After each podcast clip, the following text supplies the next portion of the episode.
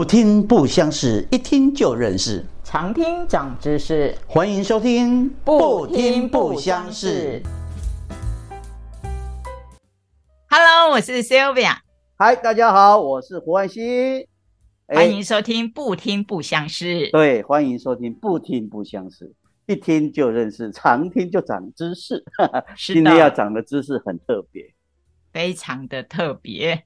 大概这个我们也是诗了哈，马西斯啊哈，一个现在讲的叫职人哈，大概就是你有状况才会去找他哦。没错，然后大家也没那么希望找他，但是如果需要帮忙的时候，一定会不找他，对，不得不找他啊。那这样的话，好像这个人是不是医生哈？哎，不是，但是是碰到比较大的家庭事件的时候哦，不是医师。也是另外一个师，没错，这个很特别。这个律师，这个名词叫律师，我们谢底了。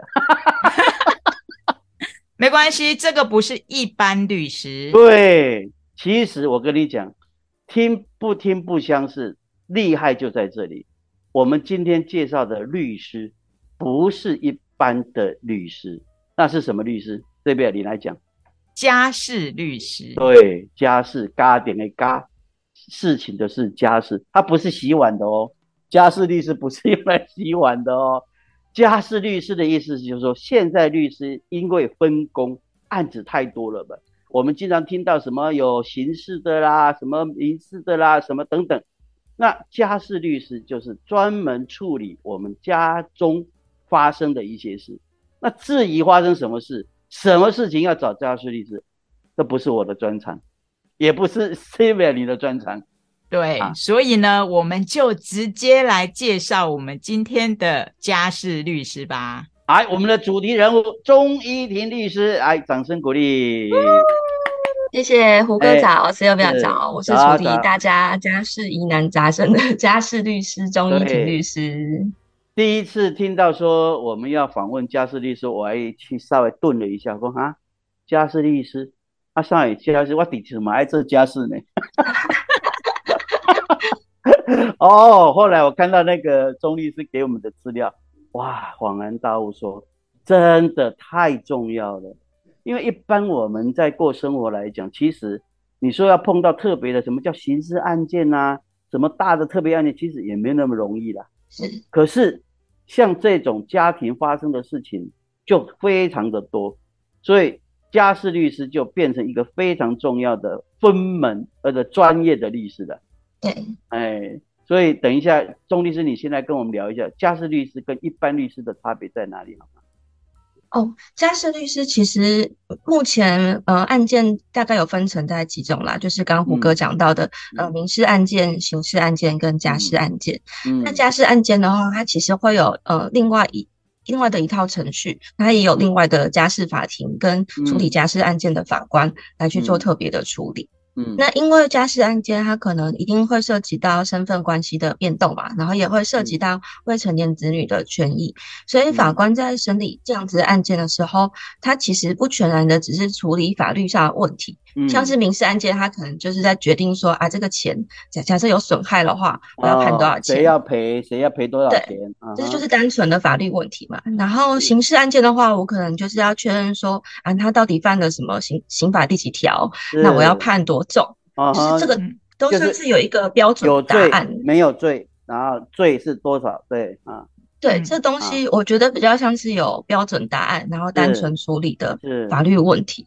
但是家事案件它没有标准答案，你做这件事情到底哪一选选爸爸选妈妈要不要离婚？那抚养费判多少？这个东西其实它是要透过很深入的去访视调查询问，对，才能达到一个最。呃，接近平衡点或是接近完美的那个结果，但都不见得是最好的结果。哦，你这样讲哦，哎 s y l 你有没有以前有没有听过家事律师这个名字？其实我刚听到的时候，我还蛮惊讶的，因为我们我只有通常只有看到就是要写离呃离婚协议书嘛。然后那时候就会想说，可能要找个律师，但是并不清楚说，哦，原来这个其实是有专门的律师，然后比较常在就是不管是新闻上或者是听到朋友的一些问题，都是在比如说争取抚养权的部分呐，那这一些部分，那我才知道说，哦，原来事实上是有专门的律师哦在处理这方面的问题，而且，嗯，并不是那么多都是以就是呃直接上法庭，更多的时候其实他们会协助有关于协商的这个部分。所以我觉得还蛮特别的。那我就是刚好也认识依婷嘛，所以就想说找他过来跟大家聊一下。那我有一个小问题，就是 想问一下依婷律师，就是呃，你们大部分遇到的都是以离婚为主的嘛？就是说你们的业务范围里面大概有多少的百分比是跟离婚这个会是比较相对有关系的？坦白说，大概有六成以上 哦。真的每天都接触到了个案，要么是来离婚协议的，要么是离婚咨询的，或是就是诉讼的。哎，讲讲到这边，我有一个问题要问钟律师：你结婚了没？还没有。啊，那我问你哦，你每天看这么多的病人，我这样先用这个名词好了。业主，业主，业主，客户，客户，客户，你有什么心情？我一开始当然一开始接触的时候会觉得哇，负能量真的好多，因为来的大部分都是坦白说都是抱怨、哭哭啼啼，然后觉得自己很多牺牲跟委屈。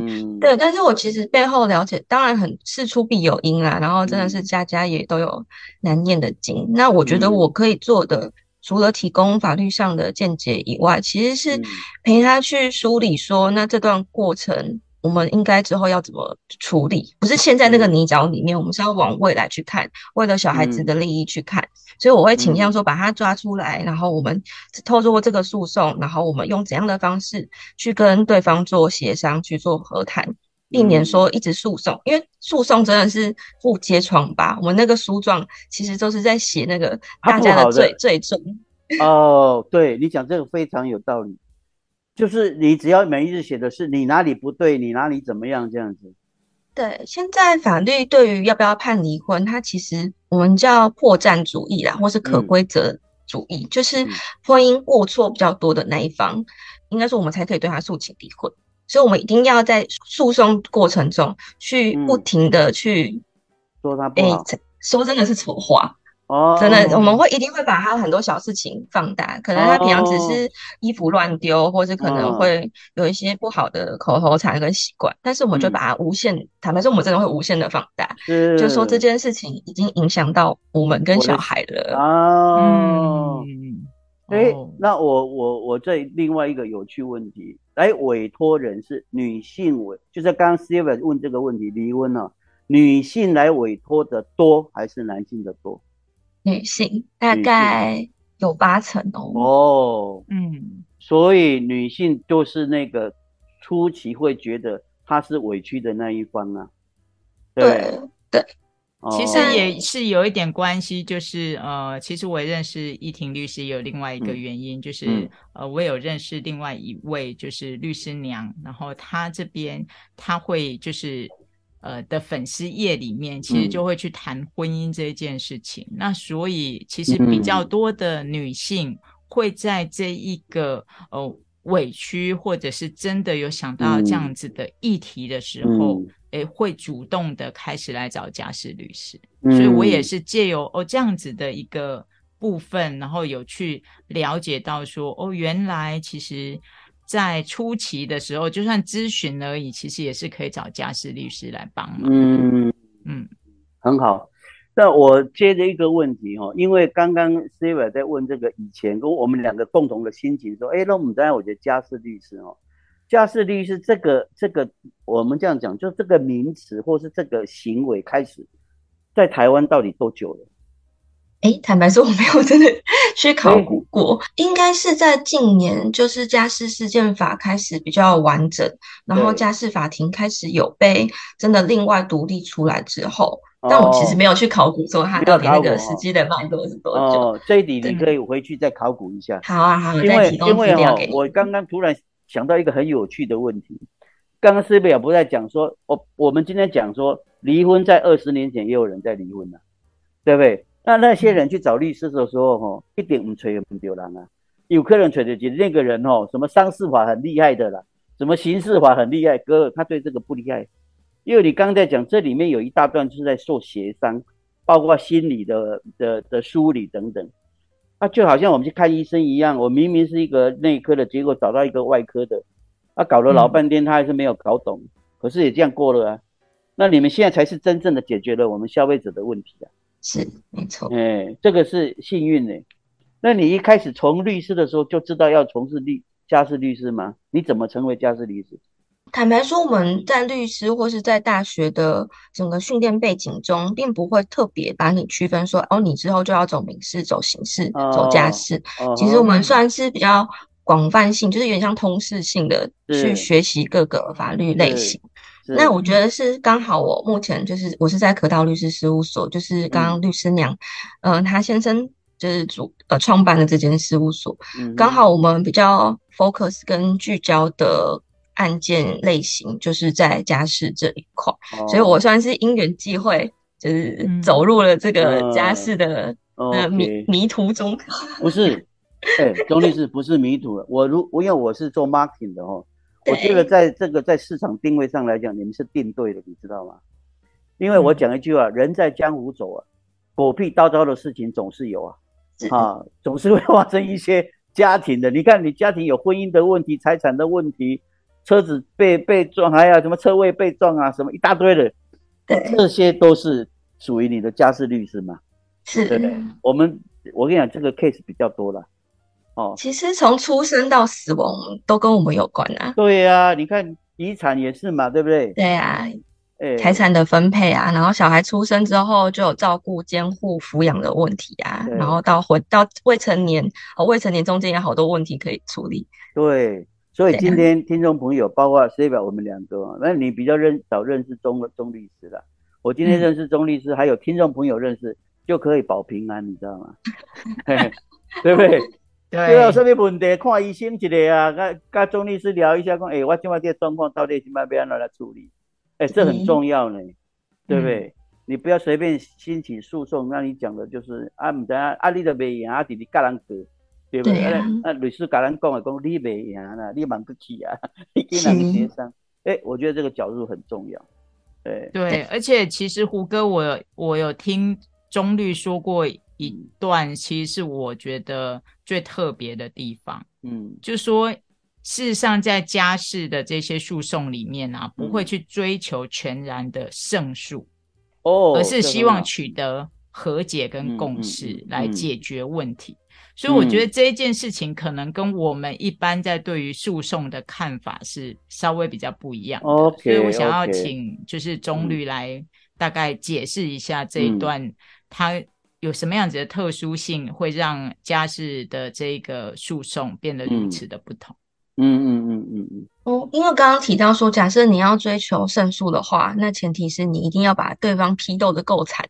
嗯，然后也提到了很多的事证出来，那法官决定觉得说，哦，确实这个婚姻对方错比较多，而且对方确实有一定的行为，像是类似家暴啊，或是等等不良不良的习惯，而不适合呃担任小孩子的监护权人。那这样子的情况才会比较才会取得说我们全然的胜诉。嗯嗯，但是这样子的，但是就算你拿到了一个胜诉判决，这个人这个假设是爸爸，爸爸败诉好了，嗯，就算你妈妈胜诉了，但是对小孩而言，他败诉的那方还是他的爸爸，他不会。说因为他败诉了，就之后跟他就是完全切断这个血缘关系，嗯，之后还是要跟他会面，还是要跟他相处，还对他。还是有很多的照顾义务，嗯，所以我们会觉得说胜诉其实不见得。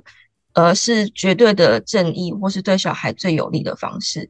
有的时候，透过之前的事前的协商，因为如果可以达成协商的话，表示双方还蛮友善的，还可以合作，嗯，可以为这个小孩的未来，即便你们很对立，即便你们可能已经有很多冲突，但是你们愿意放下你们的仇恨，为了这个小孩，那你们再做多一点的让步跟退让，嗯，所以会达成和解的。通常他们之后对于小孩的会面跟抚养，其实会进行的比较顺遂。OK，哎，那这个和解有没有一个说多少时间的追踪？律师、律师或是法院有责任去追踪他们有没有执行这个任务吗？这个约定吗？比如说好，你刚刚讲和解很重要嘛，哈，好，那我们这样两个和解了，比如说啊，每个礼拜有一个月有一次探望啊，你应该给我多少钱啊？我应该怎么样啊？那因为离开法院了以后，这些的执行到底有没有照这样在执行？有人去追踪或是监督吗？其实。追踪的主要会是律师自己，因为对于法院他们而言，这个案件签成了，他们其实就可以结案了。但是对于我们律师的话，我们对于当事人的义务其实是还是会持续，我们去做确认、对追踪的。那如果我们发现对方有违约，像是可能刚好昨昨天就是大 S 的案件，他们和解笔录签完了，有约定说每个月可能要给多少钱的抚养费或是赡养费。那如果你们没有照实给的话，那你就可以拿当做这个和解笔录，那你去做去向法院申请要强制执行扣押对方的财产。哦，所以 out service 是律师在做，对，是我们在做。好，那我再追究一个问题：当你在执行这个部分的，一呃，就是委托者的委托，你们服务这个服务费还继续付吗？我通常都是义务啦，就哦，后面这边就义务了哦。对啊，对啊。啊，我这个是帮我们听众问的啦，哈。对对，钟律师是个好律师。不是，哎，我跟你讲嘛，我们去看医生，我们也是有挂号费啊，有医药费，啊，缴完了以后就回家了啊。啊，看医师到底是怎么付账的呢？啊，这边我们来问一下了，看医师要怎么进行？假设我们现在去找钟律师，找你们这个，我们应该怎么进行？程序要怎么做？哦，但我先说，可能每一间事务所或是每个律师的情况不尽不尽相同。那我只是先以我们事务所为主。那我们的话，基本上来进行法律咨询的话，我们是都是免费的。是的，就是你可能跟我一对一线上的文字的，那我这些我们都不会收费。但是如果我们要进行下一步，可能我帮你去写诉状，或是看你。看一些诉讼的文件，或是之后要委任案件处理要出庭的话，那这个我们就是会再另外跟你报价收费。OK，嗯，那这个报价就基本上看当事人的同不同意，才会产生下一个行为要不要开始这样子。对对对。啊，你会帮我们委托者先预估说，哎，你这个 case 大概要花多少钱，会吗？会，我们都会先预估说，第一个是，嗯，有没有。案件有没有理由啦？就是你是不是你是无凭无据乱告的，还是你其实有一些事证？那我会跟他说，那如果有这些事证的话，我们大概这个诉讼的可能性，我不会给他一个很明确的数字，我可能会跟他说，哦，那这样的话，你要争取的权的几率是偏高的，那我们就是努力帮你达到这个样的成果。嗯，那之后的话，就会第一个是会确认案件有没有理由，然后再来是按照案件的复杂程度来去提供报价，然后也会跟他说案件的这个流程啊、进行啊需要的时间。OK，所以其实，在第一轮的 interview 的时候，你已经会给当事人一种，你这样的诉讼是几率胜诉高还是胜诉低，或是说有没有必要去做诉讼，你已经会给他一些建议的，对不对？对，没错。哦，对对对，这个很重要，因为吴为郎哦，动不动说我要告你，很多啦，很多就是把坦白说，有些人会把诉讼当做一种。恫吓或是什么的手段，对啊，我觉得这样对于整个司法体制其实也不是很健康。对对对啊，因为是法官真的很过劳，真的太辛苦了。对对对，没事，你们家什么事情要来找我 自己解决。对啊，嗯啊，好，好，谢谢来下个问题你来问。哦，好啊，所以其实通常在，因为我们刚才讲的都是离婚嘛。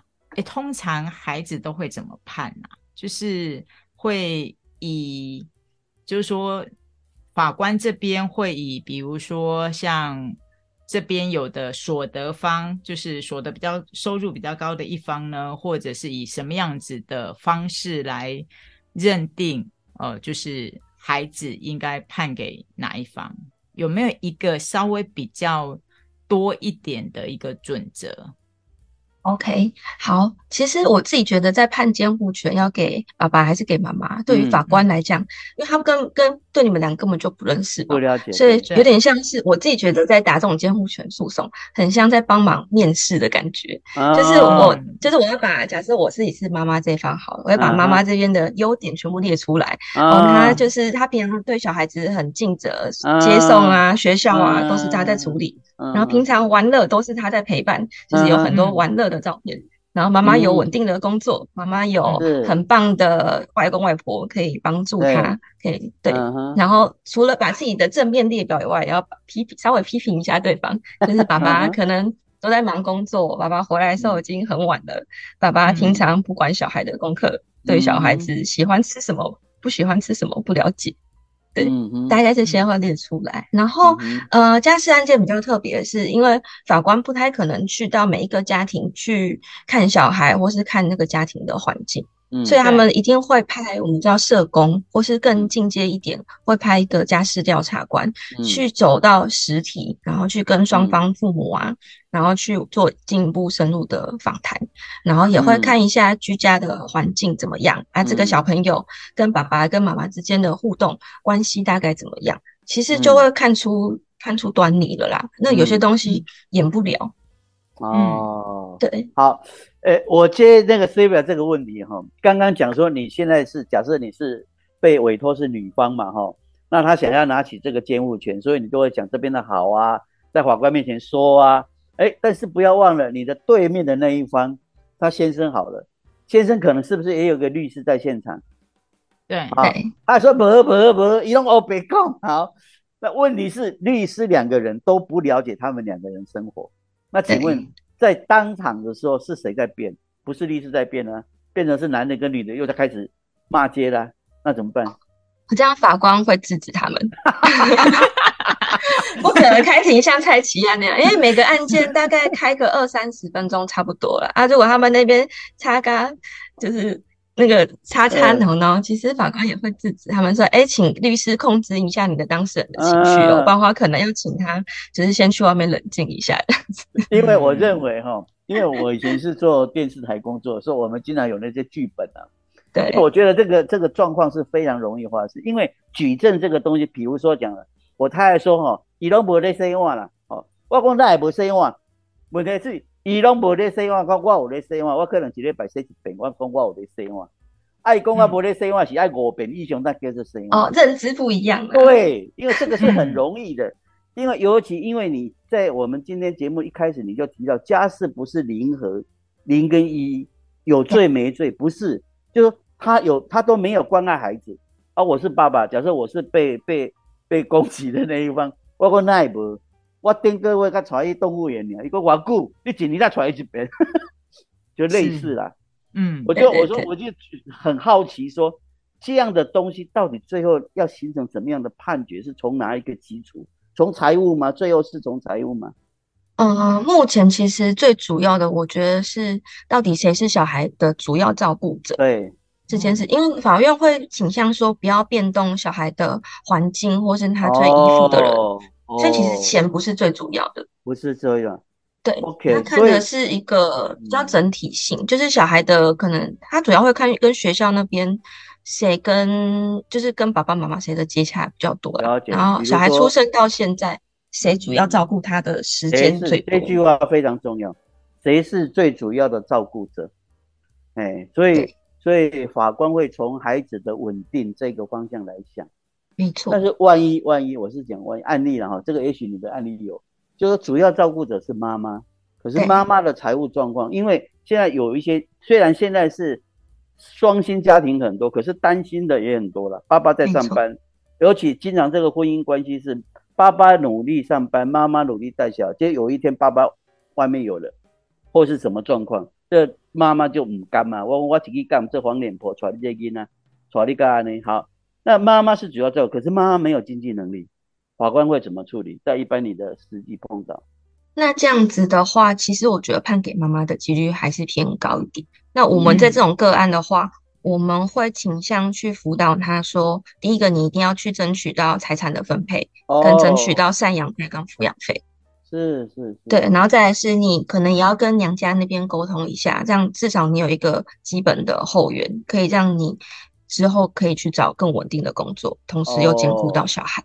所以如果他能够举证娘家对他的 support，在法官那边会多一个资资助然后照顾孩子的资助这样。对，支持系统。你这个再让我去想起，好像我所知道的判决中。就是孩子跟妈妈的比例特别高，对呀，真的特别高，确实确实，嗯，这个所以现在小朋友的身心健康应该是在就是家事法庭上面是一个还蛮重要的成长过程，对不对？对，这算是法官最主要也是最需要好好处理的一个点，因为有些案件其实小朋友。没有人为他发声啊！他并不是坦白说，他虽然被判说他的监护权要归谁，但是他的他不见得会传他到法院来去问他的意见，因为这样子的事情对小朋友来说来也太残忍，因为爸爸妈妈都会在场，而且他要对一个没有看过的法官叔叔阿姨讲这些讲这些他内心的心里话，他们也会有很大的防备或是阴影啦。所以别人说他们更需要用。旁敲侧击，或是其他证据去理清，说那这个小孩子真的需要的是什么，然后我们需要给他哪一些支持系统跟协助。在实际的案例中，小孩会被传到庭上去做认证证证言的几率高吗？其实蛮低的，蛮低。通常第一个可能是要国小以上，国中可能比较。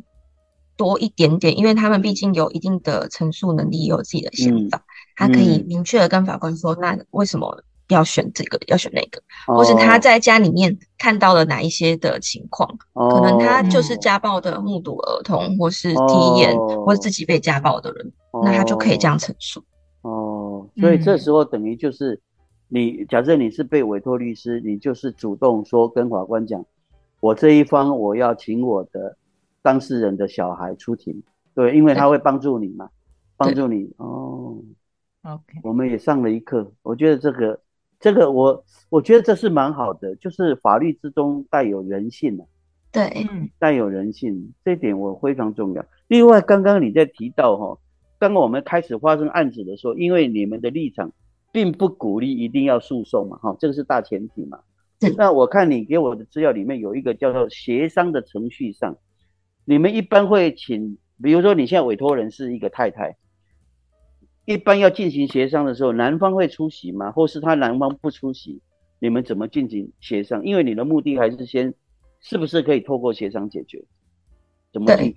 通常当事人假设一个呃第一组当事人进来了，我会就会问他说，他就一定会去抱怨说这个婚姻有多糟多糟。那我就问他说，那你有跟你先生私底下？谈过离婚了吗？你们的意愿大概是怎么样？嗯，那嗯，大部分我觉得大概五成以上都有谈过这件事情，甚至他们早就吵要着吵着要离婚很久了，但是他们可能没有一个专业的第三方去正式的把他们的混乱的这些思绪把他们理清，然后所以我就会告诉他们说，那我们大概离婚这件事情有几个大方向要处理，一个就是小孩，再就是抚养，再就是财产。对，我就会跟他说：“那你们自己回去把这几点，你们回去想一想，想一个礼拜，回来再跟我说。那我就会看说，哎，他们之间到底有哪一些有落差，或是其实已经达到百分之八十左右的契合之后，就会把他们约过来，那我们就写协议书，签名，那就去做离婚登记这样子。哦，所以如果在协议这边如果能完成，其实就不一定要走到诉讼了，而且很快又很省钱。哎，对对对对。就是你就跟他讲说，你不用花我钱，花的太多。对，我会帮他们先 省钱。省钱。对，我觉得，哎，听众朋友听到这边，不要忘了哦，不要每次说要去打官司，其实找律师可以透过协商，他也是视同一个法律的效用嘛，对不对？他会帮你找一条路出来，说阿丽的协商喝啊，共的二啊。那另外一个问题，婚后离婚之后的这个赡养费的比例，在台湾执行起来，成功率有多高？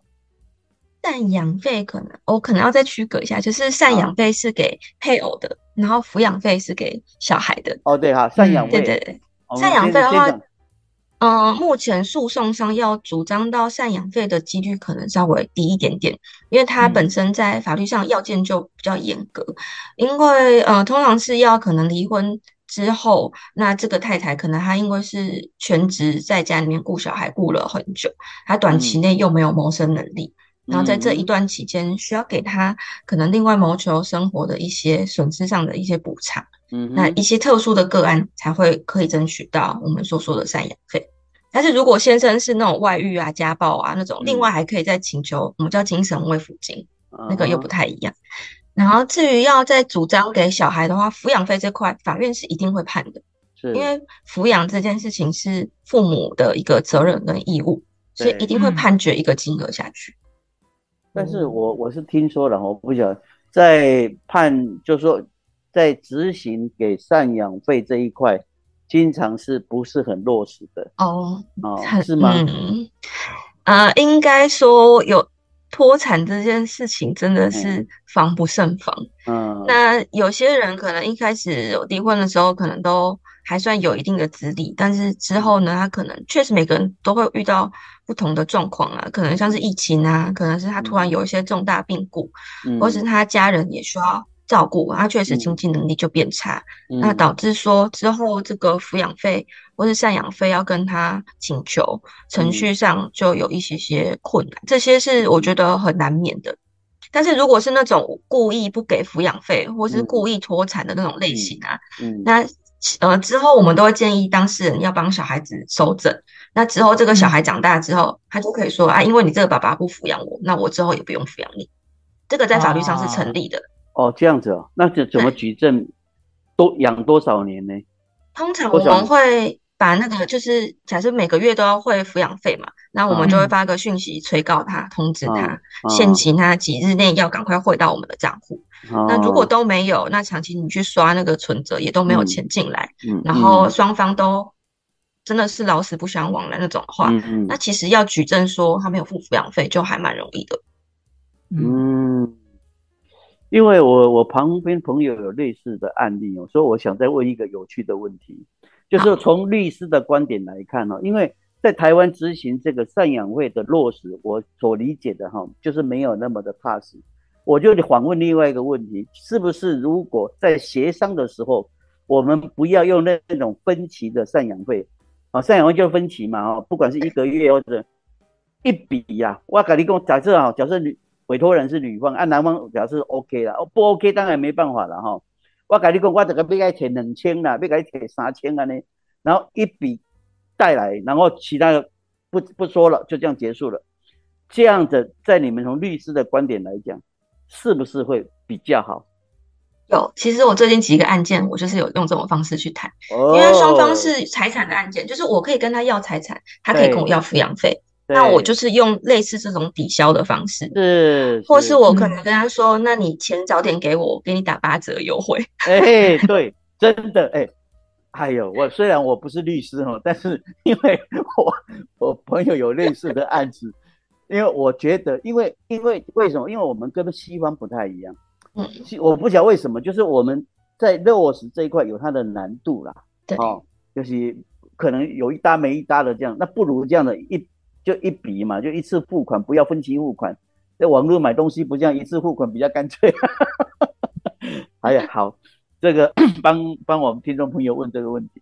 对，对，而且讲实话，就是先拿到了之后，其实也就比较安心了，因为毕竟有时候每对每一次要再去，那如果又晚付了，那中间的一些过程其实也没有那么的好看。那也许这也是一种方式啊。对对对。可我觉得怎么感觉比较像是分手费的感觉？哦，确实啊，其实离婚就是一场比较麻复杂的分手。哎，我觉得我们跟钟律师一直在谈这块，对他好残忍哦。对啊，而且我的生活就是离婚。哎，好，这些的案子对你未来在婚姻跟家庭有没有更理智，还是更不理智？呃。因为钟律师还没有结婚，我知道啊，我就说对未来，哎，你知道吗？我先讲个极端哈，假设我今天是要追一个女朋友，发现她是律师外啊，你敢怎样？对，你刚才哎，这是真的呢。大家都会觉得我们每天都在收证，我们才没有那么闲嘞。要帮当事人收证都收证每每天我到底袜子有没有收，裤子有没有收他？每天给我举证，哇塞！我是讲真的，哎，这是虽然是一个玩笑话哈，但是啊，问问钟律师好了，你是当事人。你说对于婚姻这件事情会恐惧吗？嗯哼，说不完全不会是骗人的，但我觉得比较能够从各种个案之后，我觉得会比较容易发现问题啦，然后也知道说大概哪一些情况，你其实可以先事前做预防。就是我可能像我自己就知道说，假如生小孩之后一定会遇到了很多。杂七杂八的问题，那我可能假设我在找我另一半、另外一半的时候，我就可能会把这些事情事先跟他讨论，然后说，哎，这样假设我遇到这样子的状况，你会有怎样的解法？啊，当然，如果可以用书面协议，当然最好。哦，我跟你讲，太深了。好了，没有了，开玩笑，没有，没有，不，我同意。我跟你讲啊，因为我先跟钟律师邀请一下哈，因为我们在这个今天要录之前，我跟 Saber 就聊过。其实家事律师的家事范围中有一块我们很关注，也希望我们听众朋友理解，就有关于婚姻这一块哈。婚姻从婚姻的前，在婚姻的中，到婚姻的后面，万一又是走到后面的离婚，这整个部落将来我们想集中一个主题，请钟律师再来讲一下。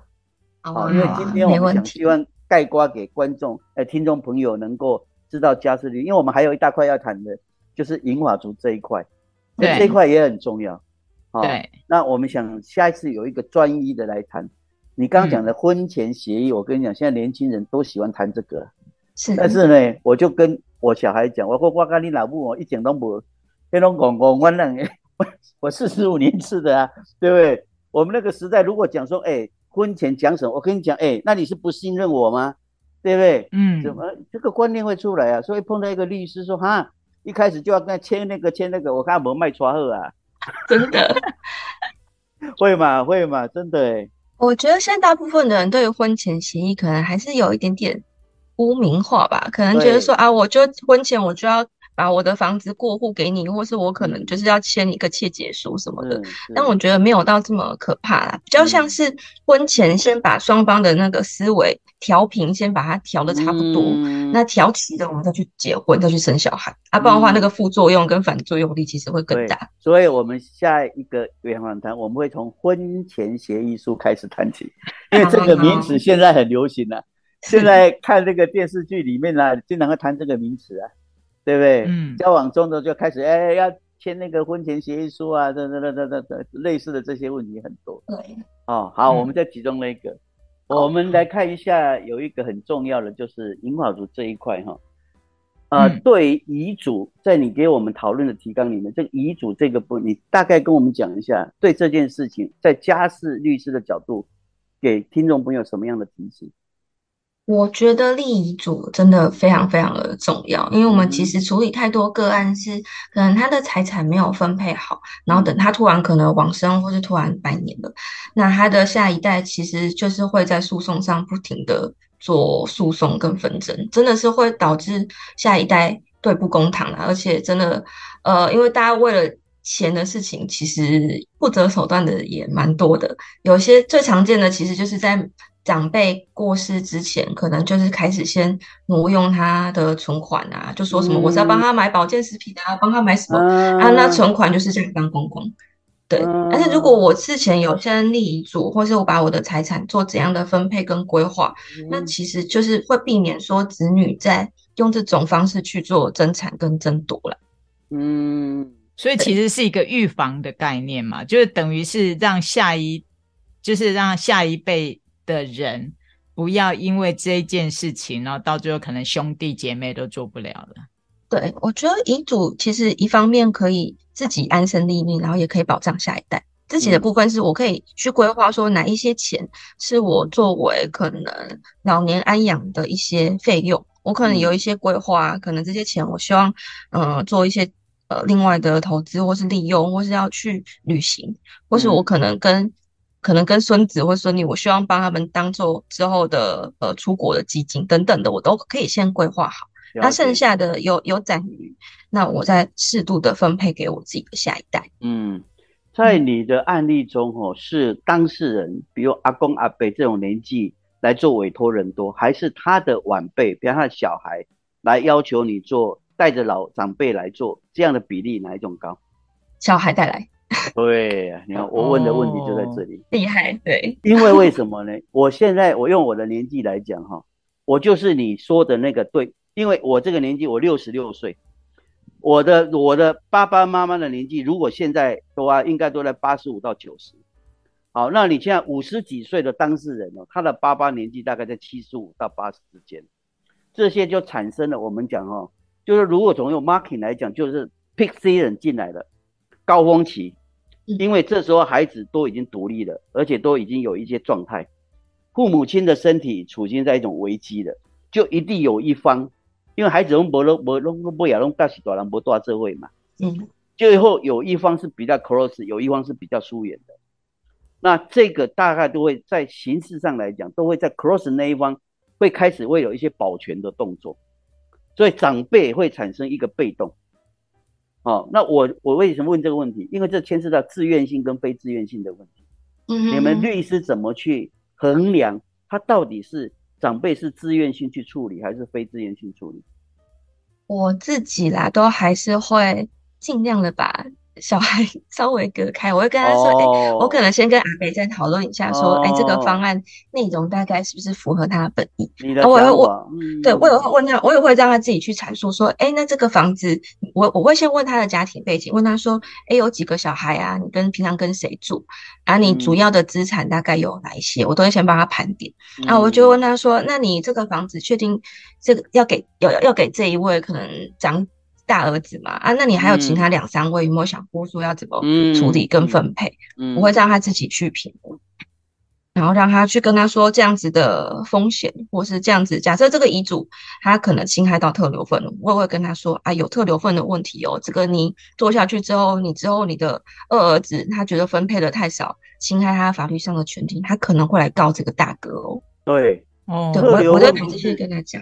钟律师，我请问一下，特留份不是只有给另外一半而已吗？孩子也有特留份吗？孩子有特，继承人都有特留份。哦，所以所以其实委托人是没有权利全部给一方的啦，好对不对？应该说他可以这样子做，但是他那个权利被侵害的那个下一代继承人，他可以来提起诉讼，然后去主张说他侵害的那部分要拿回来。对啊，啊，所以等于等于是他这个行为等于是在法律上是无效的啦，应该是有效。有，但是之后对方可以来走出来，来争取他损失的那个那对方来争取，他基本上成功几率也是高嘛，对不对？高啊，对啊，因为你知道这一句话就是我这个年纪的人不要老是讲那些讲，我跟你讲啊，你哪不乖，我都不要好你。我跟你讲，你囡仔来读法律的时候，爸你免讲这了，我哎，你不你跟我不好，你马上去滚了我。是，真的，对，这个是法律很重要的常识哎。因为特留份是不管怎么样，因为他有，只要他是他的小孩，只要是他的老婆，就有他应该有的那一份。对，哦，所以对律师的来讲，免于以后的诉讼，你特留份还是不管你喜不喜欢呢，你还是得给人家，只是给多给少，对不对？是这意思？对，没错。对啊，所以真的学到了不少。其实今天的今天的那个议题，我可能没有办法参与的太多，因为因为看到的世面不够广。那个胡歌真的看过很多世面，对不对？因为你的年纪还没有到我这个年纪啊，我已经在我已经进入到我要给孩子的思维了，你知道吗？不是，不只是进入到我跟我的长辈的思维而已，我已经进入到我，我就已经。刚刚那个钟律师在讲的时候，遗嘱这个部分，虽然我现在没有正式写下遗嘱，但是我因为我有两个小孩，但是我们在口述上不断的口述四个人的这个交集声，已经有一个画面了。嗯，我是我是终于刚刚钟律师讲的要交代的这件事情，我要交代的，我包括我应该怎么处理，我们的交代范围从财产到往生的处理都讲好了。对对。对，我真的都讲好了。我跟我太太两个人之间，他怎么样，我怎么样，孩子都知道。哎，嗯，就说大原则，你可以照照我们的想法啊。如果真的有变数，那我们也没办法，因为人也不在了嘛，对不对哈？但是如果可以按照我们的想法来做，所以钟律师讲这个我非常同意的，要立，要立，阿不维护啊，是啊，维护。你现在来委托人的年纪大概都几岁？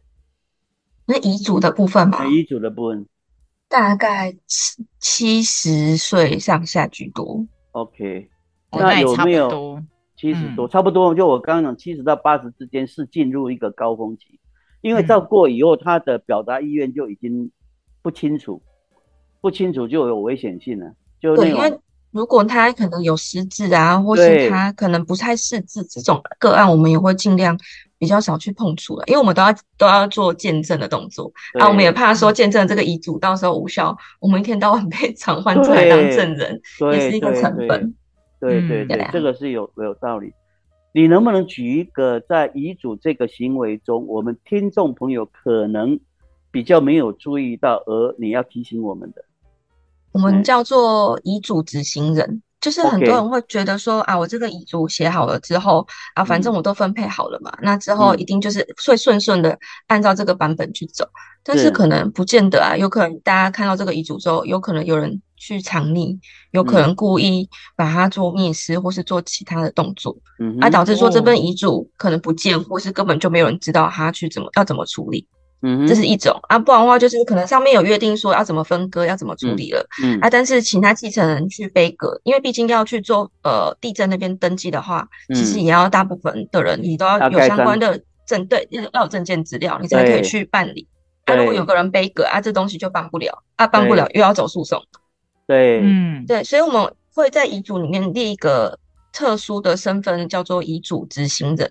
他单方面持有这个遗嘱，他就可以去办理所有的程序，他可以去办理登记，可以去办理那个银行存款的那个领取，然后也可以把这些钱自就是按照上面的方案去分配给下面的人，他一个人就可以做到了。那遗嘱执行人是在这些关系人中一位，还是第三方？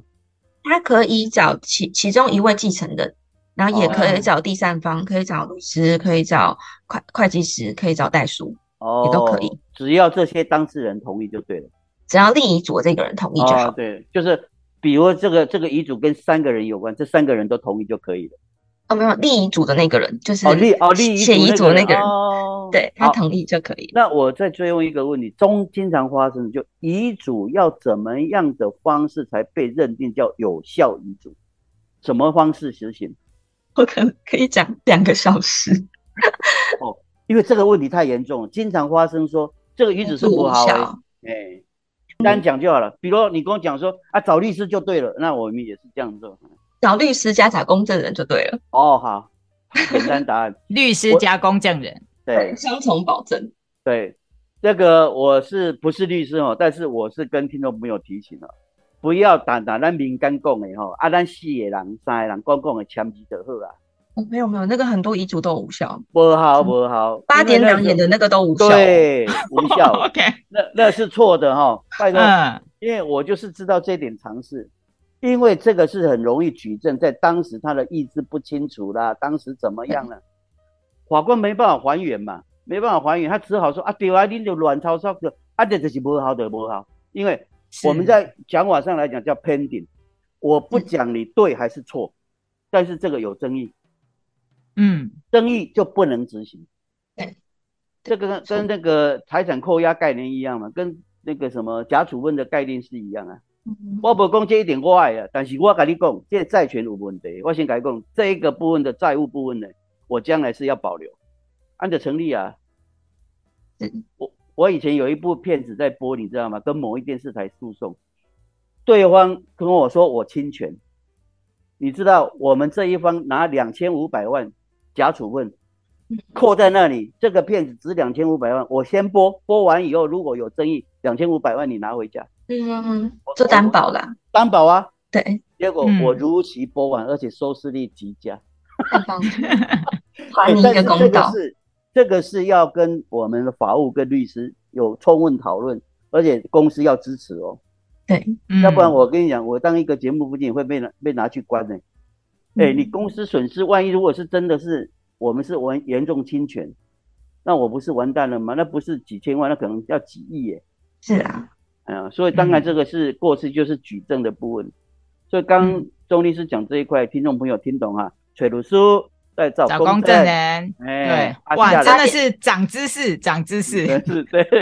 八点档偶像剧那个看看就好，不要当真。对对对，我那个真的有时候看到很昏倒，有些人可能在病床上面，然后说什么我要交代什么东西，什么东西，那个都无效的，那个都无效。如果是抓着你的手说啊，你帮我写下来，那个都无效。哎，宋律师，我建议你，你不是现在要写一本书吗？对，把这些的笑话写在里面。真的，我跟你讲，不要相信这个，因为太多人，太多人了，对，都面临这样的问题。讲啊，我得跟三明人讲啊，那些都不好。包括我刚跟你讲，我跟我儿子讲这些，在法律上是没有用的。嗯，这是建立在我跟我太太跟两个家一种的叫合理默契。是，这是真的，我们很清楚，因为我只是我也没有什么财产嘛，我的安呢，所以我只是讲，我有一个想法先跟伊讲。好，啊，那我主观认为孩子应该不会产生多大问题，但是在法律上是不信这一套的啦。法律是现事实嘛，哎呀，编都编哪嘞，对不？啊，但是如果真的是要进入，就要刚钟律师讲的，找律师找公证把它搞定，这样就没错了。是，对不对？今天张知识哈，哇，讲了好多知识哦。讲实话，我真的没有想到，我没有想到那个。八点档跟连续剧这么不可信，对啊，可能真的对律师这件事情其实没有这么的了解，然后其实我们就比较容易。在我们可能既定的那些认知里面，比如说我刚才去问的，可能我们也是从电视上面去看说，OK，呃，因为一方很有钱，所以呢，我们可能小孩子就会被判定在那一方里面。那事实上，现在的这个法庭上面，其实以保护我们的孩子的身心健康的部分，其实已经都很多的不同了，所以。大家都希望说不要走到那一步，但是如果真的有需要的时候，其实还是真的必须找一下专业的这些人员来帮助大家走往下一个过程。对，我跟你讲，所以哈，这个部分呢，在我刚刚在讲那个那个钟律师在讲说电视剧说黑人弯一点弯下黑了，你听我话哦，你爸有屁股也没跟你讲，讲完就挂了，不好。不好，是不好。还有现在电视剧有很多那个什么非常律师，很多律师，什么是律师职人剧，我相信你们看起来都会好笑，哈。因为因为真正的法庭在台湾拍是有它的困难的，讲坦白是这样啊。对对，所以没有那么真实。最真实的就是找律师啊，最真实的就找我们钟义庭律师。谢谢谢谢吴哥。对对，他会给你一些建议，真的啊，哎。人家多好，他们这个律师事务所是咨询免费，对不对？是，然后还有售后服务嘞，这个多好。对，但我们至少知道一件事：钟律师是好律师。对对对对，伊理，谢谢你啊，谢谢你，谢谢胡哥，谢谢小比啊。啊，我们也希望说有下一次的时候，因为其实这一次真的谈的比较概括了，就是谈到就是说有关于在离婚的部分，然后英法族我们也谈了一些，因为家事律师的范畴其实真的很大，那我们也希望说就是多谈一些，所以我们已经直接跟中律这边，呃，我们就是有谈到说下次帮大家 review 一下整个婚姻的过程里面，这个太重要 了。有哪一些哦？就是我们可以哦，就是透过我们的一些动作，我们不要说这个前提，当然就是婚姻，我们大家都是希望是幸福的。但是如果我们透过一些呃动作来保障我们整个这个婚姻，在不要说因为前面没有说。嗯，或者是中间说的不够完整，嗯，导致于后面没有那么的美好，嗯，那其实他也可以把它想成是呃一个保障的动作，或者是真的要走到最后一步的时候，嗯，有时候好聚好散，或者是不能好聚好散的时候，有一些处理的方式，我觉得都可以，呃，就是能够。让家事律师来做一个协助，和让我们多了解一些事情，长长知识总是好的。对啊，所以今天非常谢谢钟律师带我们节目来。我们期待下一次再见面啊，钟律师。好，没问题。好，拜拜。好，谢谢，拜拜。哎，是不是？你刚讲那一段讲的很好哎，我跟你讲哦，咱不是讲一点被发生代志啊，啊，但是我都每一次看那个婚姻的那个结婚的时候那个拍照啊，啊，你愿意终身相守吗？我愿意啊，啊，你愿意照顾我啊，至死不渝吗？愿意啊，啊，结果没有多久啊，开始告哦。很辛苦哎，真的很辛苦啊！我们还蛮幸运的哈，我们都我结婚三十五年了，我那个老公就是初恋，一直到现在。对，这个真的是我们这样讲讲是幸运了哈。就刚开玩笑跟钟律师问说：“哦，你看这些案子啊那样弄，我干嘛？”他讲的也很好了。其实不是惊到，但是他了解。然后如果他对他来讲，有更多层面可以注意，哦，当然就是会好的这样子。对，其实我是挺有感触的，因为很有趣的是，我昨天刚发了一篇，就是有关于讲一点有关于婚姻的时候，哦，可能要注意哪一些细节，我是结婚前要注意哪些细节。然后今天呢，在看那个 FB 的时候，马上看到就是。大 S 哦，可能已经离婚了之后，可能跟她的前夫有哪一些事情？嗯，那这些事情呢，其实都不容易。其实大家都不容易，因为本来就是结婚这件事情，可能就是幸福的一个来源。但是如果真的要走到任何一步的时候，我觉得有一个第三方的立场来处理这一件事情，会让两方都不要做的那么难看呐。对对对对，既然不能好聚，那好散也是一种要求嘛，哈。对，然后。有人可以问，就不要一直让自己的脑袋里面一直在想这件事情，其实也是让我们能够走到下一步一个很棒的方法。对，所以如果有听我们不听不相识的朋友哈，把我们这些资讯留下来，膜拜了哈，因为我们有各种不同的职人。当你有什么需要了解的时候，哎，想一想说，哎，不听不重视，我曾经介绍有一个钟义挺律师，我来个锤一块嘛呀。我觉得这个今天我们这个节目就达成这个目的了。对啊，就算不是自己的问题，如果朋友遇到的话，也是可以介绍一下。对，谢谢，谢谢哈。嗯，OK，好了，所以节目进到尾声，来，不听不相识，一听就认识，常听长知识，欢迎继续收听，不不听不相识，我们下次见喽，拜拜。